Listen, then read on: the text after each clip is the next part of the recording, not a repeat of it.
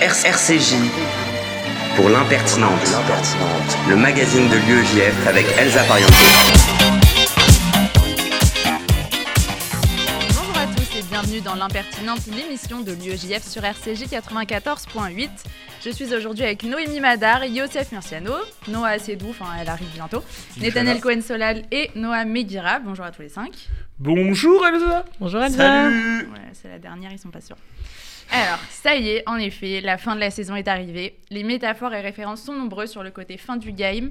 D'Eddie Mitchell, Sartek le rideau rouge à Paul Éluard, de Laurent Voulzy à Hervé Villard. Et là, soudainement, vous dites que votre radio ou portable déconne. Or, on met pas RCJ pour se taper. Hein, N'oubliez pas les paroles sans images et sans Nagui. Oui, avec cet air mi-agacé, mi-tunisien. Je vous comprends. Moi aussi, j'adore Nagui et la télé et le service public. Mais pour ne rien vous cacher, je vous préfère vous. Je ne vous connais pas. Enfin, pas tous. Je connais mes parents quand même. Mais cela fait plusieurs mois que nous partageons un intérêt pour l'engagement, le politique, la culture, les digressions aussi parfois. Et encore aujourd'hui, c'est dans le partage, la conscience de notre place de citoyen, la curiosité et le questionnement que nous nous retrouvons.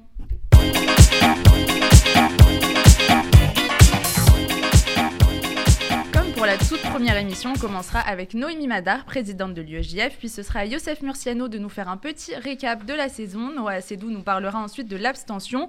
Nous vadrouillerons alors dans l'univers culture de Noam Meguira.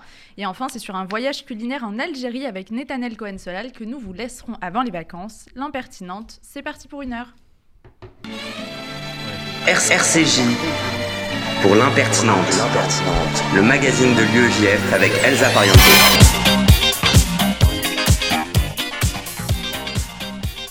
On commence avec toi, Noémie, on le rappelle quand même, hein, présidente de l'UEJF, l'Union des étudiants juifs de France. Euh, on va se projeter un peu dans une période qui arrive vite quand même, qui nous intéresse déjà et qui est pleine d'incertitudes. À un an de l'élection présidentielle, en cette fin d'année, euh, quels sont les risques, quelles sont les inquiétudes identifiées pour toi? Bonjour Elsa, déjà, euh, très heureuse de, partager ce, moment euh, tous ensemble après toutes ces émissions euh, pendant cette année.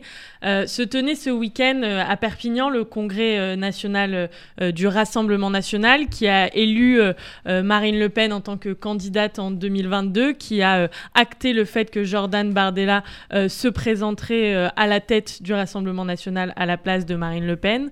De l'autre côté, nous avons un Éric Zemmour qui fait savoir à droite, à gauche, par des affiches euh, dans les rues de Paris, par une association créée, par un site internet qu'il se pourrait bien euh, être candidat. Euh, Serait-il le clown qui va se présenter en 2022 En tout cas, c'est tout de même beaucoup d'inquiétudes. Et, ce, que, ce qui est important de dire, c'est que bien que les régionales aient acté quand même une forme de défaite ou en tout cas un recul du Rassemblement national, il n'en est rien pour 2022. Le- la mobilisation sera sûrement beaucoup plus élevée. À chaque jour suffit sa peine. Quand toutes les, euh, euh, disons, les, les perfusions Covid vont s'arrêter, il y aura aussi sûrement beaucoup de problèmes euh, économiques, aussi beaucoup de questions identitaires qui se posent et qui sont beaucoup accaparées par Éric Zemmour ou encore par Marine Le Pen. Donc voilà, toutes ces, tous ces questionnements-là qui, qui nous agitent. Je pense que les universités qui, j'espère, réouvriront seront vraiment un point d'ancrage aussi pour cette campagne présidentielle et aussi peut-être les questions qui seront euh, au cœur, je pense, de cette campagne-là, qui, je l'espère, ne seront pas accaparées uniquement par euh, ceux qui se disent euh, écologistes. Euh, On voit ce qui se passe au Canada, on voit ce qui se passe aux États-Unis avec des vagues de chaleur impressionnantes. Au Japon, des coulées de boue, ça paraît peut-être comme ça futile parce que c'est loin, mais finalement, c'est peut-être aussi à ce moment-là et pour 2022 que ces enjeux doivent être pris en compte par ceux qui font de la politique globalement et, pas non, et non pas par ceux qui le font uniquement sur ce segment-là. Et quels dangers peuvent, euh, à cette période-là, représenter les, réseaux sociaux? Euh, je pense que là où euh, 2007, non 2012 peut-être a, connu l'avènement des réseaux sociaux, que 2017 euh, les réseaux sociaux ont été au cœur de la campagne, les questions de, complotisme, de fake news, de deepfake aussi, ce sont ces vidéos qui semblent, qui ont tout de vrai euh, mais qui ne le sont pas, euh, seront vraiment euh, à la fois euh, des entraves et aussi des, grands dangers euh, pour, euh, pour la, campagne qui arrive. Demain nous avons euh, euh, le, verdict du procès euh, Que nous menons depuis un an et demi. Nous saurons si le juge va accepter de nommer un, expert pour aller en quelque sorte regarder ce qui se passe un peu chez Twitter. Le, 7 juillet, il y a aussi le verdict du procès Mila et en quelque sorte, ce sont cette double responsabilité, la responsabilité des plateformes et la responsabilité individuelle qui sont mises en jeu ces deux prochains jours. Et dans la campagne, ce sera aussi le cas, la responsabilité des GAFA, la responsabilité Twitter, euh, mais aussi la responsabilité individuelle de la propagation euh, de la haine. Je vous invite à regarder un post de Tristan Mendes France à ce sujet qui a partagé toute une lettre envoyée par euh, un, mari qui appelait en quelque sorte à l'aide Tristan Mendes France en lui expliquant à quel point depuis un an sa femme qui avait tout de quelqu'un d'éclairé est tombée dans le complotisme et je pense que dans cette période-là d'incertitude, ça risque d'être euh, un danger énorme pour 2022. Merci beaucoup, Noémie. Donc, à la fois, bon, c'est un peu la fin, donc on va dire merci pour cette interview et pour ton engagement aussi euh, pour les étudiants, la lutte contre l'antisémitisme, faire vivre la mémoire de la Shoah, la paix entre Israéliens et Palestiniens. Tout ça. La liberté d'expression, les valeurs universalistes et il y a toutes ces choses qui sont portées à l'UEJF et qu'on a essayé aussi euh, de porter dans cette émission. Et si je peux me permettre, alors moi aussi. Euh, non, tu ne peux pas. Non, je ne veux pas. Eh bien, je me permets, car c'est le magazine de l'UEJF. mieux reçu. de, de te remercier aussi euh, pour toutes ces émissions, d'avoir fait vivre cette nouvelle émission de l'UEJF toute l'année avec tout le temps beaucoup de rigueur, de justesse, de drôlerie aussi, d'incarner aussi pleinement l'UEJF dans cette émission qui est à la fois un temps euh, de rassemblement, mais aussi un temps euh, politique et un temps d'engagement. Euh, et le média de la radio est, on le voit par excellence, le lieu aussi de l'engagement. Et tu as su le faire au nom de l'UEGF pendant toute cette année. Donc merci à toi. Non, non, calmez-vous, calmez-vous. On va pas passer l'émission en applaudissements. On va grave passer l'émission en applaudissements. On va grave faire ça. Non, mais pas pour toi, pour Elsa. Mais non, en attendant, on va mettre un peu de musique. Et S'il vous plaît, les apartés. C'est la dernière, je suis un peu en roue libre musicalement parlant aussi. Non, non, non. C'est La Fouine et Zao. C'est tout de ah suite. Carrément.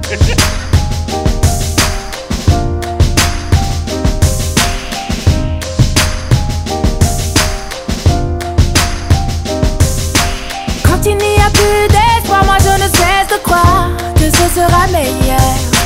Perdu dans le brouillard, on ne peut plus se voir. Non, amour n'est pas peur. Je t'aimais jamais, mon cœur a parlé, mais je n'ai pu le faire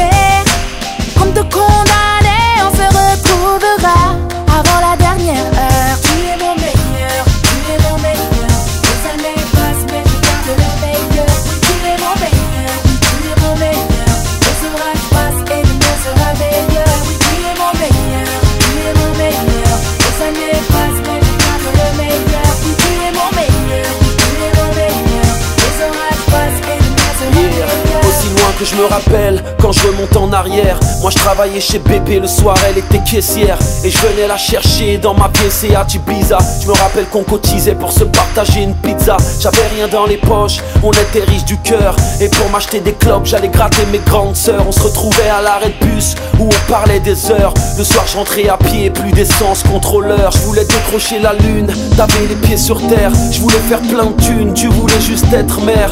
On se disait je t'aime 300 fois par jour en texto. On dînait aux chandelles avec deux trois tickets resto. Mes baskets étaient trouées, tes collants étaient filés. Notre histoire était sincère, notre couple était stylé. Encore une nuit blanche à repenser à notre histoire. Ce soir mon cœur bat, et ce n'est pas un bruit de couloir. Bruit de couloir. Quand il n'y a plus d'espoir, moi je ne cesse de croire que ce sera meilleur. Perdu dans le brouillard, on ne peut plus se voir. Mon amour n'est pas peur. Je pu le faire taire. Comme de condamnés, on se retrouvera avant la dernière heure. Tu es mon meilleur, tu es mon meilleur. Les années passent, mais je garde le meilleur. Tu es mon meilleur, tu es mon meilleur. Les orages passent et demain sera meilleur. Tu es mon meilleur,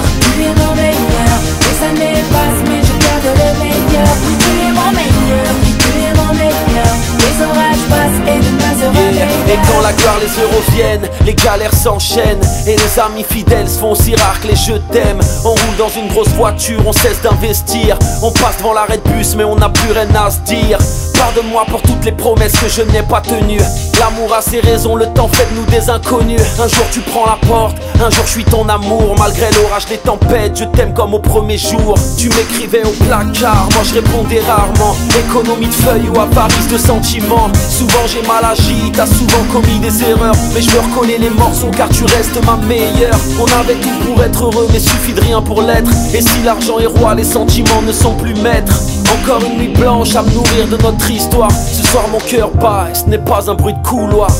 Bruit de couloir Quand il n'y a plus d'espoir, moi je ne cesse de croire Que ce sera meilleur. Perdu dans le brouillard, on ne peut plus se voir. Mon amour n'est pas mort.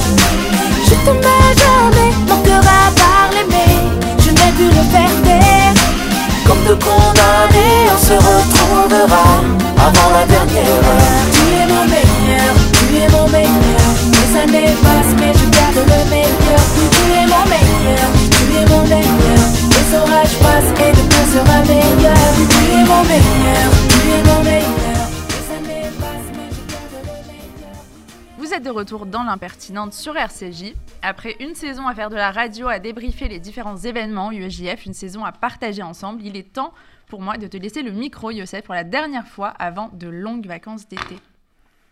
Enfin les vacances. enfin les vacances, et je vous l'ai dit la dernière fois, euh, les vacances à l'UEJF, c'est égal à Israël, formation, beaucoup de kiff au soleil, des débats, des rencontres, de la réflexion, etc. etc. Enfin, je ne vais pas remettre une couche, j'imagine que vous, avez, vous êtes déjà inscrit au Taglit ou aux Univ, n'est-ce pas, Noah Hein?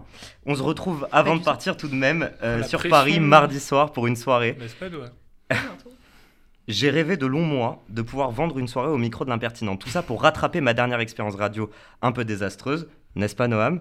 Oui, pardon, je disais on se retrouve mardi soir pour une ambiance de fin d'année, d'au revoir, les partiels et de bonjour le soleil avec la section de l'UEJF Kiné et la section de l'UEJF UPEC. T'as vraiment fait au revoir les partiels et bonjour le soleil.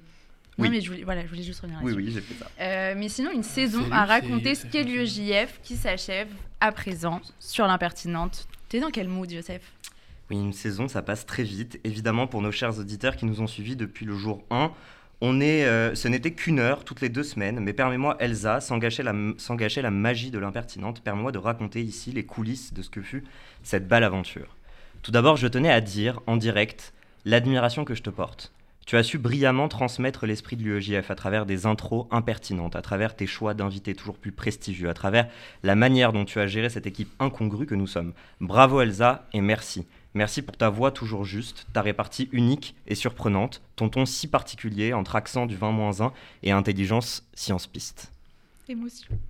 Mais je n'étais pas seule, j'espère que tu as prévu aussi euh, bien pour chaque personne de cette équipe incongrue, car tu aimes ce terme. Oui, j'adore ça. Mais tu as tout à fait raison, cette aventure, c'est avant tout un cheminement collectif d'une bande de militants qui ont osé prendre le micro et créer, alors qu'ils ne l'avaient pour la plupart jamais fait.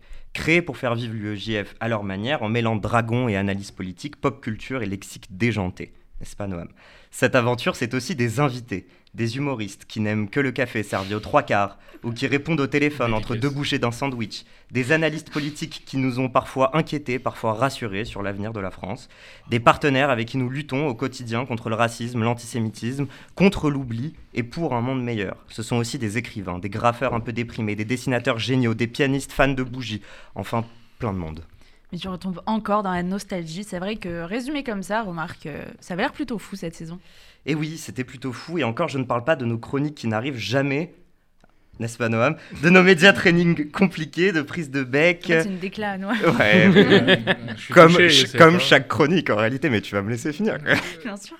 Et oui, encore, je ne parle pas de nos chroniques qui n'arrivent jamais, de nos médias training compliqués, de nos prises de bec, des coups d'angoisse, des pages blanches, et j'en passe. Je ne parle pas du travail de dingue, de dingue, oui, qu'il a fallu pour délocaliser cette émission à Cannes pour les univers d'hiver. Je ne parle pas non plus des longs mois de Covid, où chaque invité était derrière son téléphone, ni de la joie de se retrouver ici. Finalement, finalement pardon, le mot aventure est bien celui qui convient. Et de toute façon, l'auditeur l'aura compris. À l'UEJF, nous ne vivons que pour l'aventure. Si cette émission de radio était un long fleuve tranquille, je ne suis pas sûr que l'on aurait tenté l'expérience. Depuis ce café dans un bar où nous avions dessiné une horloge et choisi le nom de l'émission, on le savait. J'aimerais terminer en remerciant RCJ Et plus particulièrement Daniel, qui nous a permis de faire vivre l'UEJF sur les ondes. Et voilà, Sandrine Seban évidemment, Richard Audier, etc. Toute l'équipe de RCJ qui nous a permis cette expérience un peu folle.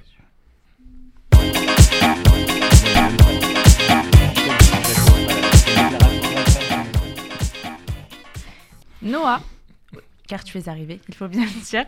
Euh, aujourd'hui, tu as décidé d'aborder un sujet dont on a pas mal entendu parler euh, ces derniers temps avec les élections régionales, l'abstention, qui a atteint un niveau record, 65,7% au second tour. Euh, le slogan que je découvre avec toi, notre ennemi, c'est l'abstention. Et les autres tentatives pour encourager les Français à voter n'ont donc pas été suffisantes cette fois-ci. Je me demande bien pourquoi, car durant ces dernières semaines, on nous a rappelé quand même plusieurs fois l'importance de ce vote. En effet, Elsa, l'abstention a particulièrement augmenté lors de ces élections. On dit souvent que si les gens refusent de voter, c'est pour manifester leur mécontentement à l'égard des hommes politiques en général. C'est certes la raison principale de l'abstention, mais c'est loin d'être la seule. D'abord, les élections régionales sont considérées comme étant moins importantes que les présidentielles pour la plupart des Français, parce qu'ils considèrent que l'action des régions n'a pas d'impact sur leur quotidien. Donc beaucoup de votants attendent les présidentielles pour s'exprimer et ne s'intéressent pas ou peu aux élections régionales. Ensuite, un grand nombre d'électeurs pensent qu'ils avaient d'autres préoccupations le dimanche ou que leur vote ne changeait rien aux résultats des élections. Les raisons de l'abstention sont nombreuses et j'ai moi-même pu le constater lors des différents tractages que j'ai faits avec l'UEJF pour lutter contre la possible élection de l'extrême droite dans plusieurs régions. Allez, raconte-nous tes tractages, je, sens que ça te tient à cœur.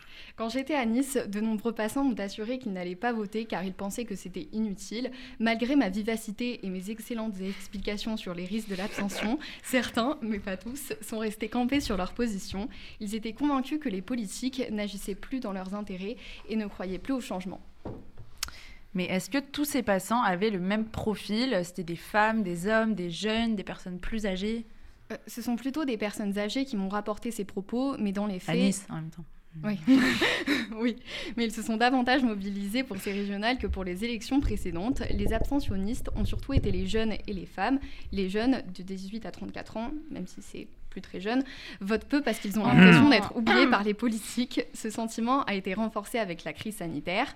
En ce qui concerne les femmes, elles ne s'identifient pas forcément aux candidats et votent peut-être moins à cause de la lente évolution de l'égalité homme-femme. L'abstention n'est pourtant pas une solution car elle présente plus de risques au final que de, que de bénéfices. Si on ne vote pas, on laisse plus de chances à certains partis, et notamment aux extrêmes, de remporter ces régions. Tu as tout compris Elsa, une forte abstention peut provoquer un cercle vicieux. Les individus sont en désaccord avec les décisions de la région ou du gouvernement et protestent en ne votant pas. De cette façon, les chances des extrêmes de gagner les élections augmentent, bien qu'ils ne soient pas toujours les favoris à la base. Les nouveaux élus, qu'ils soient des extrêmes ou non, ne représentent pas les citoyens qui expriment leur opposition au pouvoir par l'abstention ou encore par des manifestations. Les Gilets jaunes préparent leur retour. Comme les boîtes de nuit, on les croyait disparus, mais ils comptent revenir en force. on a bien compris que l'abstention était un problème majeur, mais désormais la question est quelles sont les solutions pour euh, la réduire, tout simplement? Plusieurs solutions sont proposées pour lutter contre ce phénomène. La première est la reconnaissance du vote blanc, soutenu par Jean-Luc Mélenchon. Depuis 2014, euh, les votes blancs ne sont pas intégrés dans les suffrages exprimés et n'ont donc pas d'influence sur le scrutin. Le reconnaître serait donc un moyen d'encourager les électeurs à voter tout en exprimant leur mécontentement vis-à-vis des politiques. Les Français sont également favorables au vote par Internet, mais il y a des risques de cyberattaque et on peut se demander si ça changerait grand-chose de voter à distance, vu que ça prend aussi deux minutes d'aller au bureau de vote. Et selon toi, est-ce que ces mesures euh, paraissent suffisantes et qu'est-ce que tu recommanderais? Je ne pense pas, car elles n'auraient pas le problème de fond, à savoir la rupture entre les politiques et les citoyens. Pour rétablir ce lien, il faudrait instaurer un mode de communication qui permet d'éduquer les Français au vote pour éviter les dérives sociétales. On pourrait par exemple multiplier les visites dans les écoles, notamment dans les universités, et organiser davantage de grands débats nationaux pour traiter les sujets qui leur semblent importants. En conclusion, je vous encourage à aller voter aux prochaines élections. J'espère que le président entendra mon message afin que je l'aide avant l'abstention et surtout pour que je sois reçue à l'Élysée. On t'aidera. On mettra cette chronique sur tous les sites. On taillera Macron partout. Noah à l'Élysée. Merci. Merci Noah. C'est mon but. Bon, maintenant tout le monde sort sa carte électorale, les gars. Je veux voir vos tampons du 20 et du 27 juin. Hein, je sais pas vous allez voter. Gênance. Euh, non, sérieux, mais est-ce que vous avez des potes qui ne sont pas allés voter et enfin, vous leur dites quoi potentiellement? Non, mais il n'y a, pas de gênance. On accepte tout le monde ici. Purée, moi je suis euh, j'ai le dimanche du premier tour, j'étais à un anniversaire, mais euh, dans mon groupe de potes, personne n'avait voté. Sauf moi, mais personne n'avait voté. Donc, Je suis très choquée. Ah, cette un sondage sur mon Insta. Noémie qui revient. Attends, je, je t'approche le micro. Eh bien, il y avait 80 votants et 20 non-votants. Comme quoi, peut-être quand on est engagé aussi, on oui. plus. Oui, bah, quand on suit Noémie Madar, quand on suit Noémie Madar, en général, on vote. Voilà ce que nous dit ce sondage. Il y a sûrement la honte de ne pas répondre aussi. Non, mais après, moi, je pense qu'aussi, euh, enfin, c'est des scrutins, on comprend pas bien les enjeux. Euh, euh, notamment à Paris, où vraiment les régionales, c'est juste pour la région, alors que dans les, dans les villes à côté avoisinantes, il y a aussi le canton et ce genre de choses, et départementales, etc. Et, et que du coup, en fait, c'est vrai que peut-être on manque aujourd'hui un peu d'éducation sur les différents types d'élections, parce que finalement, on voit bien quand même que les élections présidentielles ont réussi, même s'il y a beaucoup d'abstention, à quand même soulever euh, quelque part des foules et à pousser les gens à aller voter. Mais c'est vrai qu'on voit qu'il y a de plus en plus de désintérêt pour ces scrutins-là, et qui sont des scrutins primordiaux pour la vie quotidienne finalement. Et, euh, et peut-être qu'un peu plus d'éducation, notamment dans les programmes scolaires, serait intéressant sur les différents types d'élections. Parce que c'est vrai que parfois on s'y perd euh, entre les européennes, les mairies, les cantons, les départements, les régions. à un moment, moi, je comprends que certaines personnes qui ne soient pas au fait de, de toutes ces choses se demandent justement pourquoi aller voter et à quoi ça sert. Donc peut-être qu'il faut rappeler aussi aux gens pourquoi il faut aller voter. Moi, je me suis fait traiter de vieux pendant cette chronique, alors je le prends très mal, donc je me tairai. Noah, si j'étais toi, je me cacherais. Non, bah, bah, moi j'ai voté, mais euh, mes amis n'ont pas voté, je les ai encouragés, mais ça n'a pas trop marché. Donc voilà. Donc tu fais une chronique. voilà, c'est ça. C'est une forme d'engagement. Et sinon, le vote obligatoire, vous en pensez quoi? Enfin, genre une amende si jamais vous n'avez pas voté. Une idée. Ouais, ben, on voit bien que l'amende pour pas sortir pendant le Covid, ça a arrêté personne. donc, euh, tu, veux nous en parler, Noam? Non, mais non. non mais c'est-à-dire le vote obligatoire, ça, ça, moi je pense que c'est quelque part, ça pervertirait le côté, euh, le côté du vote et le côté du devoir. C'est à un moment, il faut avoir le sens du devoir. Euh, rendre obligatoire le vote, c'est rendre obligatoire le fait que les gens aillent s'exprimer et potentiellement qu'ils expriment aussi un mécontentement face à cette obligation. Mais il y a des pays où ça fonctionne bien hein, quand même. Après, tu peux voter, tu as toujours le droit de voter blanc, même si c'est obligé d'aller. C'est dans quel pays que le vote est obligatoire? Belgique par exemple, Luxembourg. Luxembourg, ouais. Non, mais ok, Luxembourg, c'est petit. Non, mais on en a parlé il n'y a pas longtemps. On avait tapé Ouais, on avait tapé C'est vrai qu'il y a quelques pays aussi euh, en Amérique du Sud qui obligent, ça fonctionne pas trop mal. Après, euh, c'est des obligations quand même vachement relatives. Hein. Enfin, c'est-à-dire, tu te prends 40 balles d'amende, au pire, tu les prends, et je crois pas qu'il y a beaucoup de suivi. c'est comme si tu te gardes en Paris, tu as oublié de mettre le parc-mètre, quoi. C'est exactement ça, mais bon, après, ça donne quand même quelque chose. Je pense que c'est une désacralisation du vote. Non, mais au-delà de la punition que ça crée, ça, ça crée aussi une importance que met l'État euh, sur euh, le fait de voter ou de pas voter. Bon, après, euh, il faudrait peut-être aussi compter les votes blancs, il faudrait peut-être aussi faire euh, des bureaux un peu plus mobiles parce que finalement ça se passe pendant le week-end et les gens sont partis donc on n'est pas vraiment à deux minutes d'un vote euh, où qu'on soit. Donc, euh, La procuration existe. Ouais, oui, mais la procuration, ça, oui, mais la procuration, ça fait qu'on fait pas l'acte en vrai. Je pense qu'il y a quelque chose d'important dans les actes. Mm. Faire un peu de théâtre, je pense qu'il y a un truc important dans l'acte et dans le, dans le fait de faire les choses et d'arriver dans le. Ouais, ouais, je fais du violon, il y a quoi? Non, mais je pense qu'il y a une importance là-dedans et, et je pense qu'il faudrait resacraliser le, le moment du vote. Euh, voilà. Moi, je trouve ça formidable que pour la dernière de la saison, on arrive encore à avoir ce genre de débat. Vraiment, on lâche rien à la pertinente, on lâche rien, wesh. on est là, on restera là, on bougera. Ah, va aller voter, allez voter, va voter. 10 et 24 avril. Euh, bon, trop de perturbations. On se retrouve après euh, le son qui a fait kiffer les TikTokers il y a quelques semaines, mais que nous, les, les jeunes yeux, on a vécu dans la vraie vie. C'est Dilemma de Nelly et euh, Kelly Roland. Je vous recommande le clip cheveux rouges, gloss qui surbrille, ah. baggy qui descend jusqu'au yep. C'est cadeau. Oh.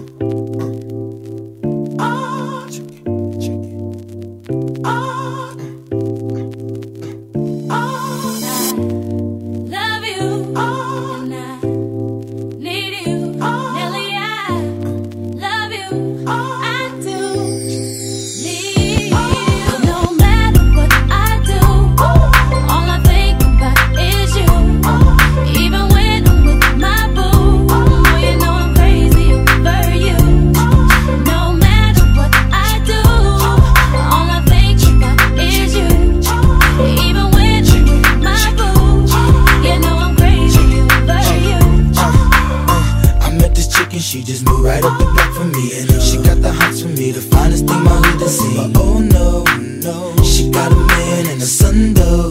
Oh, when that's okay. cause I wait for my cue and just listen. Play my position like a show star. Pick up everything, mommy hitting, and in no time, I, I better make this one him mine.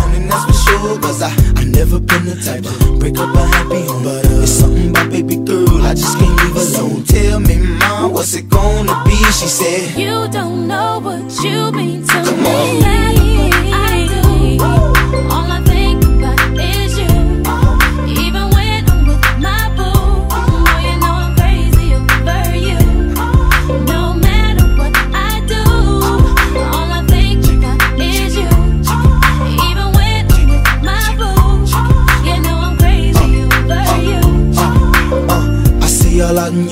I never say a word. I know how niggas start acting trippin'. I heard about that girls. No way, hey.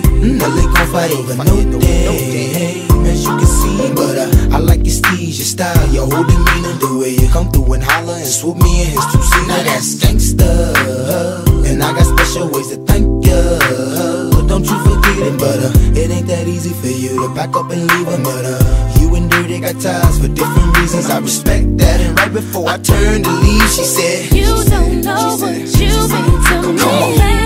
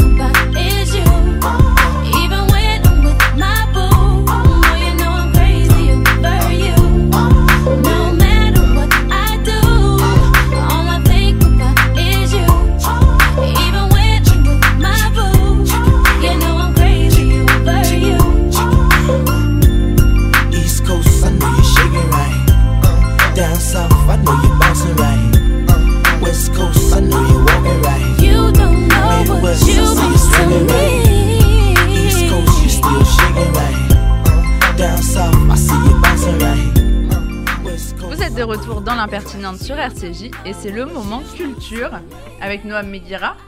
Cette semaine, Noam, tu vas essayer de résister à l'émotion pour nous parler culture pop pour cette dernière de la saison. Bonsoir les Ray Bonsoir Elsa. Ouais, pas de réaction en studio comme d'habitude. Bonsoir En effet, c'est le cœur lourd que j'ai écrit cette chronique. Lourd car euh, mes nombreuses chroniques ne m'ont toujours pas permis de pécho. Mais lourd surtout car je me souviens encore quand nous débutions à l'impertinente. Nous étions jeunes et fougueux, voulant croquer, dans la... croquer la vie à pleines dents. On a vite contrôlé la neuzo, on a cru toucher les cieux, comme le dit si bien Booba, le duc.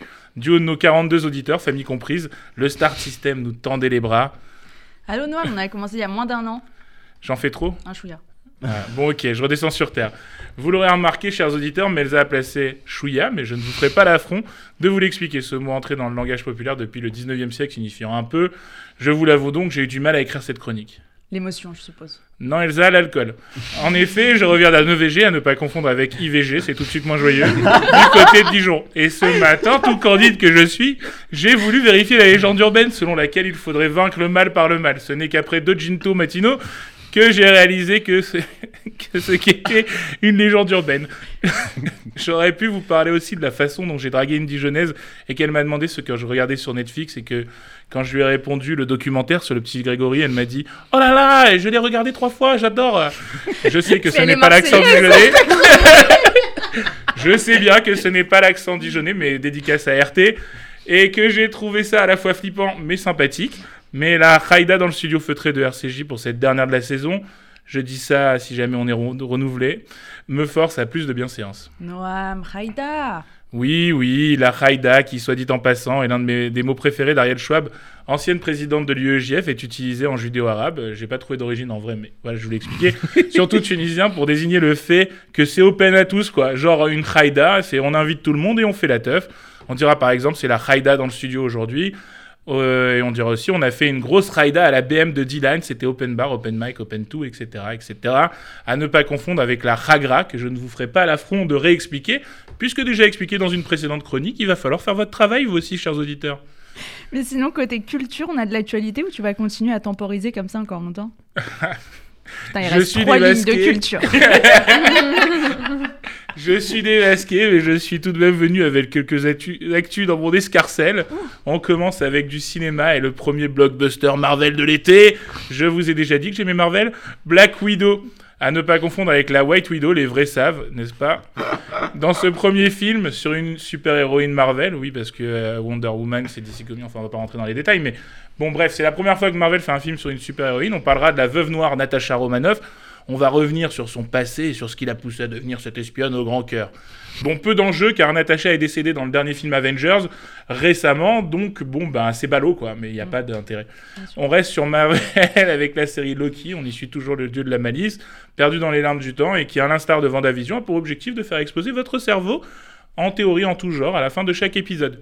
C'est tous les mercredis sur Disney ⁇ et il reste encore deux épisodes à venir. Après ça, je vous conseille un documentaire. Non, non, pas celui sur le petit Grégory, rassurez-vous, même s'il est formidable et un peu flippant, mais celui de BFM TV sur Booba. BFM, me direz-vous, il est devenu schizo, le gars.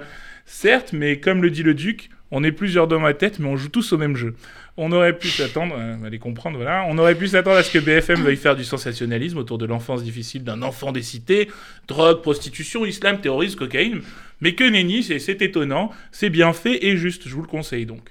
Enfin, il me reste quelques secondes pour ben, remercier euh, Elsa de m'avoir fait confiance, notamment les jours où j'ai envoyé des chroniques à 13h14 alors qu'on avait commencé l'émission à 13h, mais aussi à, ben, à Noémie et à l'UEGF de m'avoir permis euh, d'avoir cette tribune pour raconter des bêtises et parfois parler de culture, et à toute l'équipe de l'impertinente, mais aussi à RCJ, en espérant ben, vous revoir l'année prochaine pour de nouvelles chroniques et de nouveaux moments ensemble. Pour l'instant, c'est tout pour moi. Ben, on se retrouve bientôt, je l'espère, avec des news ciné-séries et des mots encore à découvrir. J'en ai trouvé d'autres, ne vous inquiétez pas. Est bon. Bon, on a hâte de découvrir ce nouveau Late Site et, et tes avis, tes films, tes sorties, tes tout. Avec plaisir. La vie de Noam, en fait. Ben oui.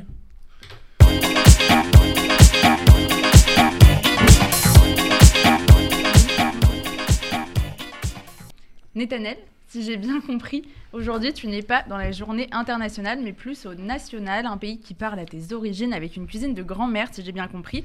Tu vas nous parler de la cuisine algérienne. En effet, Elsa, aujourd'hui, lundi 5 juillet, c'est la fête nationale en Algérie. Et bon. Bah, il est où comme le drapeau Ouais, bonne question. Ça, j'aurais bien amené avec euh, le petit sonnerie téléphonique qui permet de fêter l'Algérie. C'est gentil. Euh, bon, comme je suis pas historien et que l'indépendance c'est compliqué, je vais plutôt parler cuisine.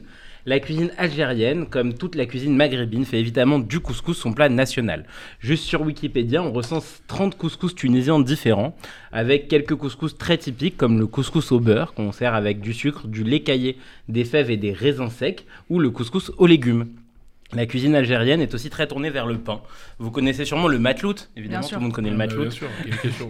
Donc c'est un pain un petit peu épais euh, en forme de rond. Euh, mais on va aussi trouver la baguette ou le kesra qui traditionnellement accompagne le khmis, un plat à base de tomates et de poivrons grillés. Non, ce n'est pas de la slata meshouya, Ah voilà des mots haché et assaisonné. Et enfin le fameux torchi qui est une dédicace spéciale à ma grand-mère, une salade à base de fruits confits et de tomates. On va aussi trouver quelques inspirations françaises avec dans les kéminas traditionnels des moules à l'escabèche, des œufs mimosa ou encore des escargots. Euh, mais on ressent aussi cette inspiration française, bon par ma grand-mère déjà qui me faisait des quiches au thon que j'adorais, mais aussi par un amour pour les produits laitiers. C'est la seule cuisine arabe à proposer une aussi grande variété de fromage. Elsa est ravie comme elle adore comme toute tunisienne le fromage, mais on peut penser à l'agrouille rouille qui subit un empressage à la sève de figue ou encore le chekouar pétri avec du paprika. Mais aujourd'hui, c'est du vrai plat national algérien dont je vais vous parler, la tchakchouka. Oh, il se fout de nous, lui. Ça, c'est un plat de chez moi, pardon. C'est Oh, mais clairement non, mais c'est tunisien. israélien. Ah non, c'est marocain, je suis désolé. Et oui, C'est marocain. et aussi c'est un plat très israélien aussi. En effet, c'est aussi très marocain. En fait, c'est dans pas mal de pays du Moyen-Orient euh, qui se partagent la nationalisation de ce plat. L'origine elle-même euh, du nom du plat est multilingue. On pense même qu'elle vient de la langue originaire de Canaan, le punique. Donc du chak, qui voudrait dire chak qui veut dire mélanger. En tout cas, on la retrouve en berbère, en Tunisie et en hébreu, ce qui en fait un plat multiculturel, comme le couscous ou la slata meshouya dont je parlais tout à l'heure. Dit comme ça, on a l'impression que c'est un plat très ancien, mais en réalité, d'un point de vue historique, pas tellement. Euh, les poivrons arrivant du Mexique seulement au XVIe siècle par les pesidos, les petits porcs espagnols, la recette va ensuite arriver donc partout dans le Moyen-Orient et se développer au Proche-Orient avec le déplacement des Juifs. Le Donc, ben, dedans. dis donc, ça voyage cette cuisine. Et euh, sinon, tu fais voyager nos papiers à un moment donné? Et oui, Elsa, aujourd'hui, comme c'est la sûr. dernière. Non, mais ouais, mais c'était pas exactement la transition, je me perds, pardon. Mais non, aujourd'hui, euh, exceptionnellement, comme c'est la dernière, je vous fais pas une, mais deux recettes. En plus, je m'excuse pour la semaine dernière sans recette. Alors, déjà, pour commencer, la petite chakchouka traditionnelle, on fait griller un poivron au four, un piment vert jusqu'à ce que des cloques se forment et qu'on puisse facilement enlever la peau. Et en même temps, on fait bouillir 6 tomates pour les peler, elles aussi. On fait alors revenir un oignon émincé dans un filet d'huile d'olive, on ajoute les poivrons épépinés, les tomates coupées en lamelles, on laisse tout ça mijoter pendant une petite heure, avec une petite cuillère de paprika, une gousse d'ail pressée, un peu de sel et du poivre. On ajoute ensuite les deux œufs, on recouvre la poêle pendant 3 minutes, on sort, on assaisonne l'œuf avec de la fleur de sel, du poivre, un filet d'huile d'olive et quelques feuilles de persil et de coriandre et c'est prêt. Pour la deuxième recette, c'est ma petite chakchouka personnelle que je vous délivre. Mais ne le dites à personne, c'est un secret. Sur le gris, on met une aubergine et trois courgettes qu'on laisse bien griller. On fait revenir dans une poêle un oignon et une branche de céleri émincée. On pèle et on hanache le chair de l'aubergine, tandis qu'on coupe les courgettes. On ajoute le tout dans notre poêle, on laisse mijoter une petite demi-heure avant d'ajouter les œufs crus. Merci pour euh, le petit euh, geste ASMR de Noam à côté de moi. on laisse cuire tout ça pendant 3 minutes. Donc avec les œufs qu'on a recouverts, c'est très important, petite astuce, c'est très important de recouvrir la poêle pour bien cuire les œufs. On va finir avec un peu d'oseille ciselée, de la poutarde grappée, on sale, on poivre, on déguste. Vous pouvez... l'oseille chez soi. Eh oui, mais c'est vachement bon l'oseille. En plus, c'est la saison d'oseille. On est en plein milieu de la saison de l'oseille. Si vous voulez remplacer l'oseille, oseille vous pouvez mettre un peu d'estragon. Voilà, comme ça c'est bien. On peut remplacer l'oseille par l'estragon. Ça marche à l'épicerie?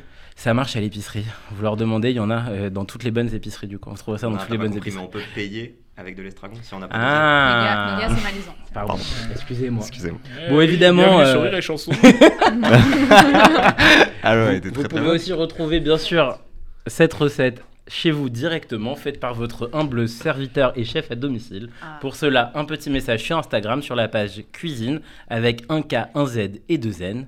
Et surtout, merci Elsa pour cette super année. J'espère à l'année prochaine pour plein de nouvelles recettes et de nouvelles histoires culinaires avec l'émission de l'UEJF. Évidemment. Moi, j'ai une petite question resto comme ça. Si vous deviez ouvrir un resto, ce serait quelle ambiance ou quel nom? Quelqu'un a une Impertinente. réponse Pardon. Obsession. Noam, ça va s'appeler Marvel son resto. Je sais pas ce qu'on va y manger, mais. Moi, j'ai trouvé une idée de ouf à 5h du match, je voulais vous la, vous la présenter. ce sera un resto où, en fait, genre, t'as un questionnaire qui détermine où t'es à peu près politiquement. Genre, euh, bon, est-ce que t'as l'immigration ou pas Est-ce que euh, t'es pour l'État-providence Tu penses quoi du voile des T'es un peu assesseurs? Et, euh, et après, en fonction, et l'écologie, et en fonction, genre, on t'attribue un plat, genre, on te cuisine un plat qui va avec Mais tes. c'est hyper. euh, C'est bâtard. hein. C'est grave bâtard. Ouais. Du coup, pour le, pour le RN, c'est quoi? C'est un jambon beurre euh, je sais on pas, te je ne veux pas. pas rentrer On te sert là-dedans. Si tu es un peu trop extrême, on te sert pas. Alors ceci dit, On blinde ton truc de poivre comme ça, ce sera extrêmement poivré. Pour le PS, pour le PS, si vous voulez, j'ai une super recette de poisson à la rose que je pourrais vous faire un jour, ah, très très bonne. Rose harissa, très sympa. Une, une. Ouais, c'est ça. ouais, alors. en part dans le four. Hein, ouais, non. là, là, là, là, là, là, là. Je crois que cette blague était un four. moi, j'avoue, j'ouvrirais peut-être un resto, mais. Euh, moi j'ai un délire avec les mix de trucs chauds et froids en même temps. Ah ouais, c'est terrible ça. C'est genre, euh, tu vois, par exemple, quand je vais au resto chinois à Mm. Cacher, parce que ça n'existe pas dans les restos chinois normaux, je mélange souvent la salade chinoise avec le riz cantonné et ça donne un truc mi-chaud, mi-froid. Mais, euh, Et mi je sais pas bon aussi. Et je trouve qu'il y a quelque chose, c'est très bon. Et je trouve qu'il y a quelque chose à, à explorer de ce côté-là, mi-chaud, mi-froid, tu vois. Genre un Bah, le truc chaud ça. froid quoi. Non, ouais, ça s'appellera mich. mich. Michaud mich- Oh Ça s'appelle Ramiche. Ou un truc de ramen, parce que j'ai un, j'ai un problème avec les ramen. Ouais, Une passion. une vraie passion. J'ai un problème. Les ramen et moi, c'est pff, une Belle grande histoire histoire. d'amour. Et pour euh, ne froisser personne, parce que certes, on a dit que la shakshuka c'était euh, algérien, parce qu'il y a beaucoup israélien, on va partir en Israël un petit peu avec une chanson qui s'appelle Poselo Europa de Harissa.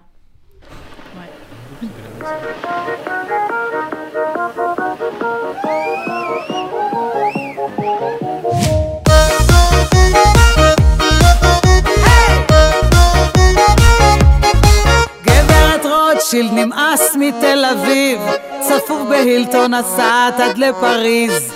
חזרת הביתה עם ריח של שנל, לבן יהודה לא להתבלבל. גברת היפסטר, נו איך בברלין? את משתלבת יפה עם גרמנים. את לא רוצה יותר לשמוע שמאל ימין, אז גוטה נחט או וידרזיין.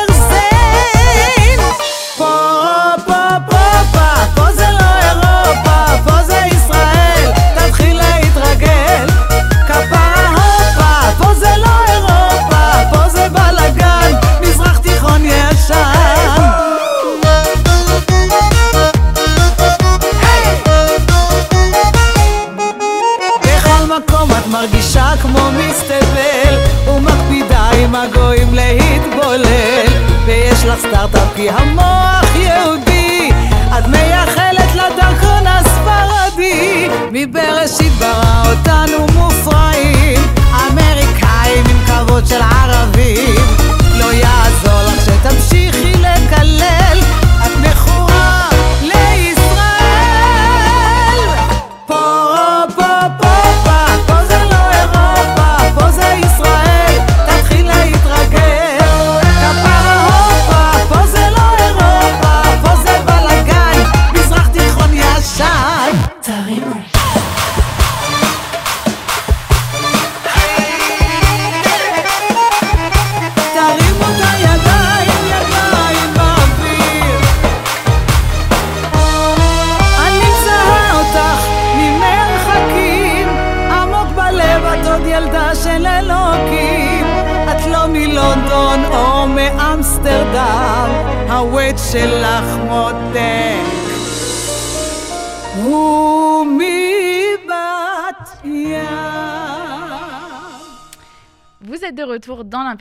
l'impertinente, l'émission de l'UEJF, toujours sur RCJ, et ça y est, c'est vraiment fini. Sniff.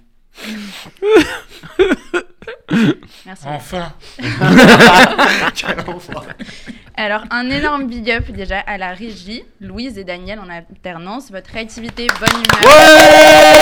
Ouais Daniel Daniel Louise Et bienveillance ont fait de ce moment un vrai plaisir à chaque fois. Aux chroniqueurs, ceux qui sont autour de la table évidemment, et ceux qui ne le sont pas, mais ils étaient invités. hein. Ne m'accusez pas de boycott, on a déjà assez de problèmes avec les Clémentines de Jaffa. Camille Fermont, Ruth Assedou, Elina Hunman, de l'art, des légendes, des anecdotes incongrues, de l'histoire avec un grand H, de l'analyse marketing et j'en passe. Merci et bravo à toutes les trois. Et puis merci à l'UEJF et RCJ des institutions, mais surtout des personnes, Noémie, Youssef, Ruben, qui nous a permis d'être sur Spotify quand même, Sandrine Seban, Richard Rodier, Ariel Goldman. On partage des valeurs, des combats, des rires aussi, et merci de nous avoir permis de faire cette émission. Et puis, moment très RTL, 23h18. Merci à vous, chers auditeurs. C'est vous qui nous motivez à faire et à faire toujours mieux. Alors, profitez bien de votre terrasse, de votre famille, de votre tartine de pâte à tartiner, de votre dernier bouquin d'Anne Sinclair, de votre premier maître de course au but de votre embrouille avec votre mère, de votre balade sans masque, de votre sieste sans alerte BFM sur le variant Delta, de votre retour en open space difficile, mais remarquez, elle est pas mal, la plante de Lucie de la de tous ces moments de vie qu'on a peut-être ponctués et qu'on reviendra accompagner avec grand plaisir à la rentrée. On s'y retrouve, révoltés, de bonne humeur et impertinents. RCJ pour l'impertinente, le magazine de l'UEJF avec Elsa Pariente.